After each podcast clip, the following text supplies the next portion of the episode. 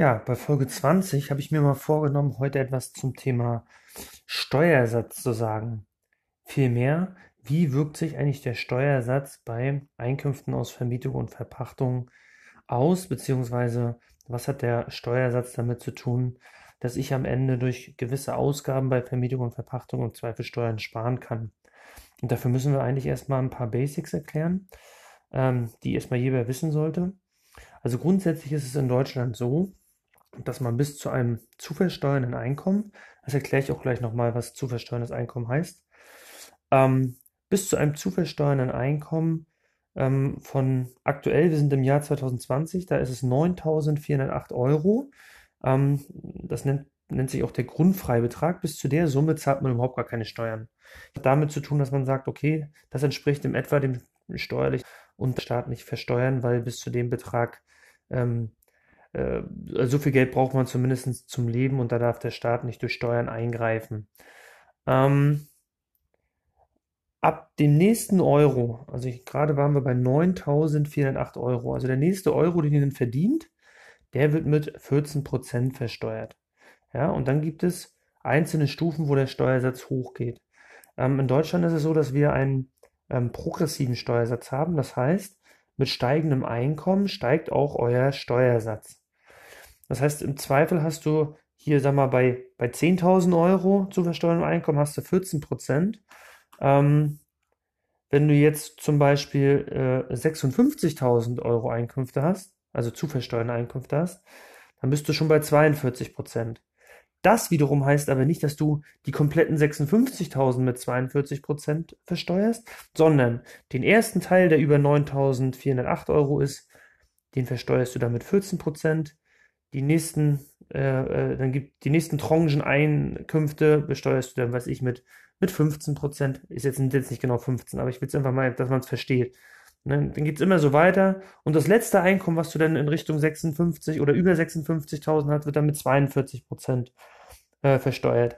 Das heißt, ähm, du hast auf jeder, in, in jedem Einkommensbereich einen anderen Steuersatz. Auch für deine eigenen Einkünfte, also die vorderen Einkünfte, ich nenne sie mal vorderen, ähm, werden ein bisschen geringer besteuert, die hinteren ein bisschen höher. Ähm, und wenn du dir jetzt am Ende mal den Steuerbescheid anguckst, und da würde jetzt 56.000 Euro stehen, und du würdest sehen, was du für eine Steuer zahlst, dann würdest du bei der Gesamtsteuer nicht auf 42 Prozent kommen. Das liegt natürlich daran, weil ein Teil deines Einkommens gar nicht versteuert wird, die ersten 9.408 Euro, dann ein Teil geringer versteuert wird und nur der Rest wird mit einem Spitzensteuersatz versteuert. Und im Durchschnitt ähm, hast du dann vielleicht 20, 25 Prozent, kann ich jetzt gar nicht so genau sagen. Ähm, und das sind genau diese beiden Begriffe, die man immer, die man immer kennen muss, wenn man im Steuerrecht ist. Es gibt nämlich den Grenzsteuersatz. Das ist der Steuersatz, den du für den nächsten Euro bezahlen würdest bei deinem Einkommen, wo du gerade bist. Also ich habe gerade das Beispiel genannt, ich bin bei 56.000. Der 56.001. Euro, also der nächste Euro, den muss ich mit einem Grenzsteuersatz von 42 Prozent versteuern. Aber nur diesen Euro. Ähm, bin ich jetzt bei 9.408 Euro und ich verdiene jetzt den nächsten Euro, sprich 9.409 Euro, dann muss ich diesen Euro nur mit 14 Prozent versteuern. Das ist dann jeweils der Grenzsteuersatz. Und der Durchschnittssteuersatz ist das eigentlich, was du insgesamt auf dein Einkommen zahlst. Also was ich gerade gesagt hatte, du wirst niemals die 42 Prozent bei deinen 56.000 Euro wiederfinden, sondern du wirst irgendwie einen Durchschnitt von 20, 25 Prozent finden und das ist der Durchschnittssteuersatz. Ähm, der Durchschnittssteuersatz, äh, den interessiert natürlich am Ende äh, irgendwie jeden, weil das ist ja der, das, was du am Ende auch insgesamt an Steuern zahlen musst. Der Grundsteuersatz kommt aber aus meiner Sicht ganz oft bei dem Thema Vermietung und Verpachtung ins Spiel. Ähm, das werde ich auch gleich nochmal erklären.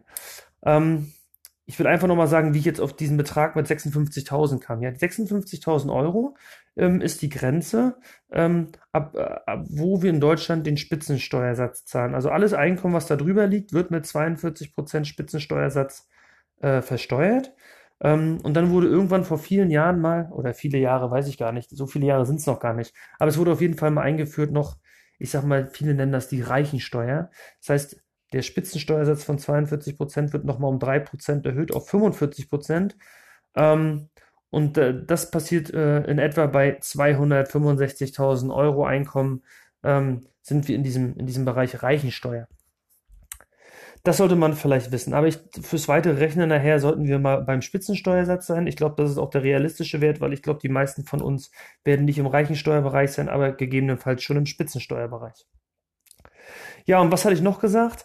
Bemessungsgrundlage für die Steuer ist am Ende immer das zu versteuernde Einkommen. Ja, zu versteuerndes Einkommen ist nicht euer Bruttogehalt. Ja, also ich, ich nehme jetzt mal euch als Beispiel, wenn ihr äh, Arbeitnehmer seid, Einkünfte aus nicht selbstständiger Arbeit habt, das ist so das klassische Beispiel ähm, habt den Jahresgehalt von, sagen wir mal, äh, 80.000 Euro, dann ist das euer Bruttogehalt. Das ist aber nicht das zu versteuernde Einkommen.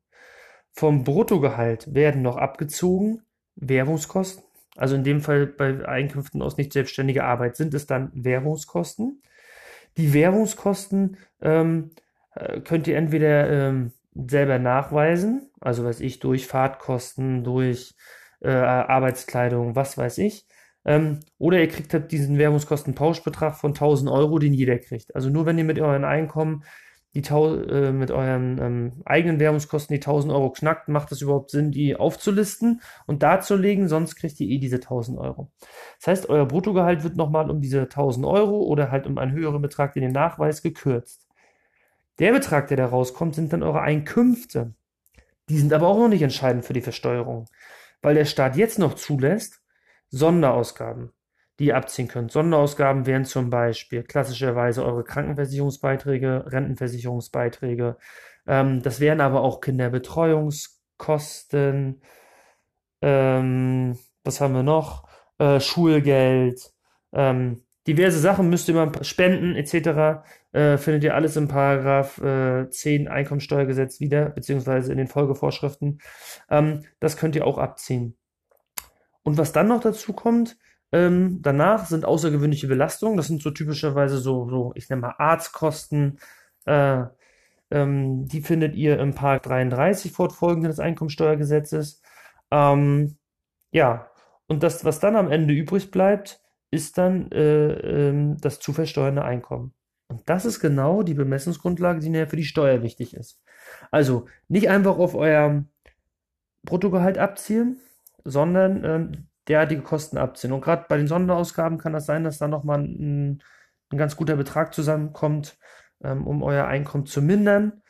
Ähm, und wie gesagt, am Ende nach Abzug von Sonderausgaben natürlich vorher schon den Währungskosten und den außergewöhnlichen Belastungen ähm, kommt ja am Ende zum zu versteuernden Einkommen. Und das ist die Bemessungsgrundlage für die Steuer. Das muss man wissen. Was man noch wissen muss, ist, alle Beträge, die ich gerade genannt habe, verdoppeln sich, wenn ich verheiratet bin. Ja, also da äh, ähm, starten wir auch logischerweise später überhaupt mit dem Mindeststeuersatz von 14% und wir enden auch wesentlich später, ähm, wie gesagt, bei den doppelten Beträgen ähm, bezüglich des Spitzensteuersatzes. Dafür haben wir natürlich auch zwei Einkommen. Zum Vorteil wird das natürlich für die Menschen, wo ein Ehegatte gar nicht arbeitet und der andere äh, tätig ist. Dann ähm, kann natürlich der andere Ehegatte, der Einkünfte hat, ähm, das sage ich mal doppelt ausnutzen. Dafür fehlt natürlich auch das Haushaltseinkommen des zweiten Ehegatten, wenn der nicht arbeitet. Ne? Hat alles Vor- und Nachteile. So, und jetzt kommt der entscheidende Punkt. Wie wirkt sich das Ganze äh, am Ende eigentlich auf die Einkünfte aus Vermietung und Verpachtung aus? Und ähm, da ist es ganz interessant. Viele Steuerpflichtige. Und ähm, jetzt werdet ihr vielleicht lachen und sagt, ja, wer, wer denkt denn sowas? Das, was ich euch jetzt sage, denken, glaube ich, sogar der Großteil der Steuerpflichtigen. Die denken nämlich, wenn ich Kosten produziere, dann höre ich immer, ja, das ist doch nicht schlimm, die kann ich doch bei der Steuer absetzen. Viele Leute denken, das, was sie bei der Steuer absetzen, heißt, sie kriegen das komplett vom Staat wieder. Also klassischer Fall, ich führe diese Diskussion immer wieder. Ähm, 30 Cent für einen Kilometer fahren zum Vermietungsobjekt, dann sagen die, ist doch nicht schlimm, die 30 Cent kriege ich doch vom Staat wieder. Nein, ihr kriegt nicht die 30 Cent wieder. Ihr kriegt, ihr könnt 30 Cent absetzen bei der Steuer. Das heißt, wenn ihr einen Steuersatz habt von, ich weiß, eigentlich müsste ich jetzt 42 Prozent sagen, da ist es mit dem Rechnen äh, ein bisschen schwierig. Jetzt sagen wir mal, der Spitzensteuersatz wäre nicht bei 42, sondern bei 40 Prozent, um das hier einfacher zu erklären. Dann wäre es so, dass ihr von den 30 Cent, die ihr gefahren seid, beziehungsweise die auch äh, am Ende irgendwo angefallen sind, vom Staat 40 Prozent wiederkriegt. Weil ihr mindert ja eure Einkommen um 30 Cent, zahlt auf 30 Cent weniger Steuern und wenn euer Steuersatz 40 Prozent ist, dann entspricht das 12 Cent. Ja, also 40% von 30 Cent sind 12 Cent. Das heißt, von 30 Cent kriegt ihr 12 vom Staat wieder, 18 zahlt ihr selber. Und so ist es jetzt mit allen Ausgaben, die ihr bei Vermietung und Verpachtung habt. Jetzt kann man ja sagen, oh ja, dann produziere ich noch ein paar Kosten, kriege ich ja eh vom Staat wieder. Ja, ihr kriegt es immer nur wieder in Höhe eures Steuersatzes. Ihr kauft irgendwas, was für Vermietung und Verpachtung notwendig ist, aus eurer Sicht. Ja, beziehungsweise nicht unbedingt notwendig war, aber ihr sagt, okay, ich brauche das, ich kaufe das. Kostet 100 Euro. Dann kriegt ihr vom Staat 40 in meinem vereinfachten Beispiel, wie gesagt, ich rechne nicht mit 42 Prozent jetzt, sondern mit 40, dann kriegt ihr 40 Euro vom Staat wieder. 60 habt ihr selber gezahlt. Also macht euch Gedanken, war das wirklich notwendig, was ich gekauft habe? Weil am Ende habe ich 60 Euro davon selber aufbringen müssen. Und wenn das Sachen sind, die gar nicht notwendig waren oder die ich mir hätte sparen können, dann ist es schade um die 60 Euro, die man ausgegeben hat. Aber was ich damit sagen will, ist, ähm, immer darauf achten, jede, jede, jedes, ich sag mal, jede Position Werbungskosten, die ich neu sammle, ähm, kann ich bei der Steuer absetzen. Ja, wenn sie mit Vermietung und Verpachtung zusammenhängt. Aber mein äh, endgültiger finanzieller Effekt, den ich für mich erziele, ist immer nur in Höhe meines Steuersatzes. Das heißt, wenn ich in irgendeinem Jahr vielleicht gar nicht bei 40 Prozent bin, sondern vielleicht nur bei 20, ist mein Effekt von dem, was ich wiederkriege, auch nur 20 Prozent. Also mein Beispiel gerade, ich kaufe was für 100 Euro und habe aber nur einen Steuersatz von 20%, dann kriege ich auch nur 20% wieder. Dahergehend kann es manchmal ganz sinnvoll sein, wenn man weiß, okay, dieses Jahr werde ich nur 20% Steuersatz haben, nächstes Jahr vielleicht 40, ähm, dass es Sinn macht, Ausgaben zu schieben, weil sie nächstes Jahr einen höheren steuerlichen Effekt haben. Ähm, ich hatte das äh, eingangs mal bei einem Podcast erwähnt. Es gibt ja auf der Anlage V, zweite Seite, ähm, diesen Paragraphen ähm, aus der Einkommensteuerdurchführungsverordnung, jetzt muss ich selber mal überlegen, ich glaube 82 im ESTDV, ähm, da gibt es die Möglichkeit, Erhaltungsaufwendungen ähm, nicht sofort abzusetzen, sondern sie auf einen Zeitraum von bis zu fünf Jahre zu verteilen. Also man kann auch sagen, ich verteile es auf zwei Jahre oder drei, aber höchstens fünf Jahre. Und gerade in dem Fall, wo wir sind, ne, dass wir sagen, oh, dieses Jahr ist unser Steuersatz nur 20 Prozent, ähm, und nächstes Jahr ist er vielleicht 40 und dieses Jahr habe ich aber diese hohen Kosten, dann kann es vielleicht Sinn machen zu sagen, diese Kosten verteile ich ins nächste Jahr, um einen höheren steuerlichen Effekt zu erzielen. Ne, es ist ja schon ein Unterschied, wenn ich jetzt, weiß ich, 10.000 Euro Aufwendung habe, habe einen Steuersatz von 20 Prozent, dann kriege ich 2.000 vom Finanzamt wieder, 8 zahle ich selber. Wenn ich das Ganze aber verteile auf fünf Jahre, dann habe ich ja dieses Jahr nur ein Fünftel von 10.000 Euro, also 2.000, Darauf 20 Prozent sind 400, okay. Aber die nächsten Jahre habe ich ja auch dann mit, meinem Spitzensteuersatz von, sagen wir mal, 40 Prozent, habe ich noch die restlichen 8000, die ich mit 40 Prozent geltend machen kann. Und da kommt eine wesentlich höhere steuerliche Ersparnis raus, als wenn ich jetzt alles absetze. Also sich über den Steuersatz Gedanken zu machen, ist ganz, ganz wichtig. Und jetzt ist nochmal die Frage, ähm, warum ich immer mit so einem pauschalierten Steuersatz äh, rechne. Na, ich bin in meinem Beispiel natürlich davon ausgegangen, dass wir eh im Spitzensteuerbereich sind. Ja, also ähm, wir haben diese eingangs erwähnten für ledige Personen ähm, diese Grenze von 56.000. Das heißt, ich habe irgendwie ein Einkommen von 70, 80.000 Euro. Ähm, ich bin eh, auch wenn wir jetzt mal die Sonderausgaben und die Währungskosten und die außergewöhnlichen Belastungen noch abziehen, ich bin immer noch über 56.000. Das heißt, ich bin im Spitzensteuerbereich. Das heißt, jeder Euro über dem Einkommen, was ich jetzt habe, ähm, wird am Ende ähm, zum Spitzensteuerbereich, äh, im Spitzensteuerbereich äh, versteuert. Das heißt, ich kann wirklich sagen, jeder Euro darüber, ob plus oder minus, ähm, wird mit 42 Prozent oder bei meinem vereinfachten Beispiel mit 40 Prozent versteuert. Das heißt, jeden Euro, den ich da mehr oder weniger verdiene, zahle ich dann auch mehr 40 Prozent mehr Steuern oder spare auch 40 Prozent Steuern. Wenn ich natürlich in irgendeinem Bereich bin, ähm, unter diesen 56.000 Euro, also nicht mehr im Spitzensteuerbereich, dann kann es natürlich sein, dass ich auch durch gewisse Ausgaben äh, auf einen geringeren Steuersatz, Grenzsteuersatz rutsche.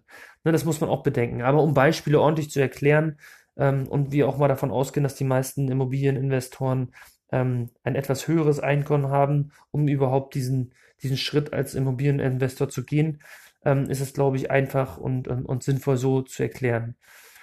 Ja, also wie gesagt, wenn ihr zukünftig Kosten habt, ähm, bitte vergesst es, wenn ihr bis heute so gedacht habt, dass ihr alles absetzen könnt. Klar, absetzen ja, aber ihr kriegt nicht alles vom Staat wieder. Das würde ja heißen, dass jede Ausgabe, die ihr äh, bei Vermietung und Verpachtung macht, vom Staat bezahlt werden. Ist natürlich Schwachsinn. Ne? Also ähm, wenn man sich einfach diese Logik mal klar macht, dann weiß man, dass das eigentlich nicht sein kann. Ähm, aber wie gesagt, ähm, achtet darauf, in welchem Bereich von Einkommen seid ihr. Ähm, und da kann es manchmal sein, dass ähm, Ausgaben, ähm, die dann auch notwendig sind, äh, im Zweifel ganz gut vom Staat subventioniert werden, so will ich es mal nennen. Ähm, und dass es dann Sinn macht, gewisse Sachen, Ausgaben auch zu tätigen. Ähm, wo ihr natürlich aufpassen müsst, ist natürlich immer äh, so, so eine Themen wie die ähm, 15%-Grenze bei Neuanschaffungen, ähm, dass ihr da nicht mit irgendwelchen ähm, Steuererstattungen rechnet und dann auf einmal wird die 15%-Grenze gerissen. Ähm, und ihr seid auf einmal in dem Thema, dass ihr zwar liquiditätsmäßig ganz, ganz viel bezahlt habt, aber jetzt nicht den steuerlichen Effekt sofort im ersten Jahr spürt. Aber wie gesagt, dazu machen wir nochmal ein eigenes Thema, das hatte ich ja schon ein paar Mal angekündigt. Ähm, ich denke hier für die Basics, was der Steuersatz eigentlich für Auswirkungen hat ähm, und, und wie ihr ihn nutzen könnt bei Vermietung und Verpachtung, sollte das soweit reichen. Ähm, mir war mal ganz wichtig, dass ich diese Folge jetzt mache, weil ich schon gemerkt habe, dass ich in den letzten Folgen immer mal wieder dieses Thema äh, irgendwie angerissen habe und um damit ihr überhaupt versteht, was ich äh, damit meine, habe ich gedacht, war das jetzt mal sinnvoll, euch hier die Basics beizubringen. Bis dahin und bis zur nächsten Folge. Ciao, ciao.